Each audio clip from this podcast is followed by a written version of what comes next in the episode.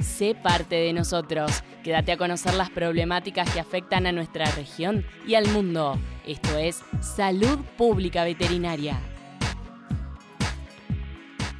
Hola, buenos días. Somos Giselle Lima y Valentina Pachi. Somos estudiantes de quinto año de la carrera de Medicina Veterinaria de la Universidad Católica de Salta. Desde la Cátedra de Salud Pública vinimos hoy a presentar una enfermedad importante a conocer llamada hidatidosis. La hidatidosis es una enfermedad parasitaria producida por la forma larvaria de un parásito llamado Echinococcus granulosus, que habita en los intestinos del perro y que forma los llamados quistes hidatídicos, estructuras donde se mantienen dentro del pulmón, hígado y otros órganos de rumiantes, cerdos y las personas, ya que es una zoonosis.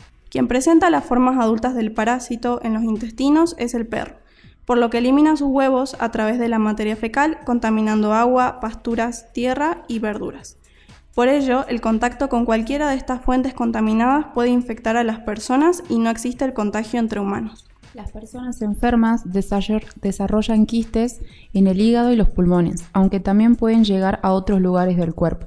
Inicialmente no presentan síntomas clínicos visibles durante muchos años hasta que el quiste toma un tamaño considerable y aparecen síntomas relacionados a su localización, como dificultad respiratoria, tos o dolor en la región torácica en quistes pulmonares. En el caso del hígado se encuentra dolor abdominal, vómito y trastornos digestivos. La vómica donde se elimina el contenido del quiste. Al toser es un signo muy característico que debe llamar la atención.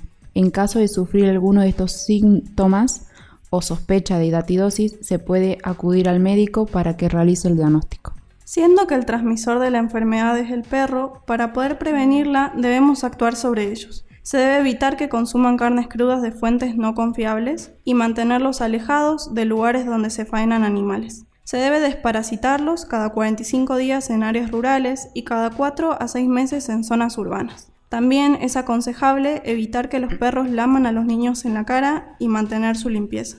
Otras medidas de prevención que podemos tomar contra la enfermedad involucran lavar con agua potable las frutas y verduras antes de consumir, al igual que las manos luego de tocar o trabajar con perros, comprar de fuentes confiables y cocinar la carne en su totalidad para eliminar los quistes hidatídicos, de tener huerta, mantenerlas cercadas para que los perros no ingresen a ella.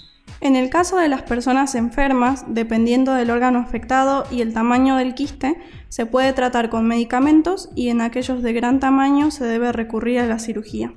En los perros también se realiza un tratamiento con medicación para evitar la eliminación del parásito por materia fecal. En la Argentina, la hidatidosis se encuentra en todo el país, sobre todo en las zonas rurales, especialmente en las de cría de ovejas y cabras. Sin embargo, podemos encontrarla en zonas urbanas también. Para finalizar, recordamos la importancia de mantener un buen control y salud de las mascotas transmisoras de esta enfermedad y la higiene en la compra y consumo de alimentos. Desde ya muchas gracias por este tiempo y esperamos que la información les sea de utilidad. Somos Giselle Lima y Valentina Pachi de la Cátedra de Salud Pública.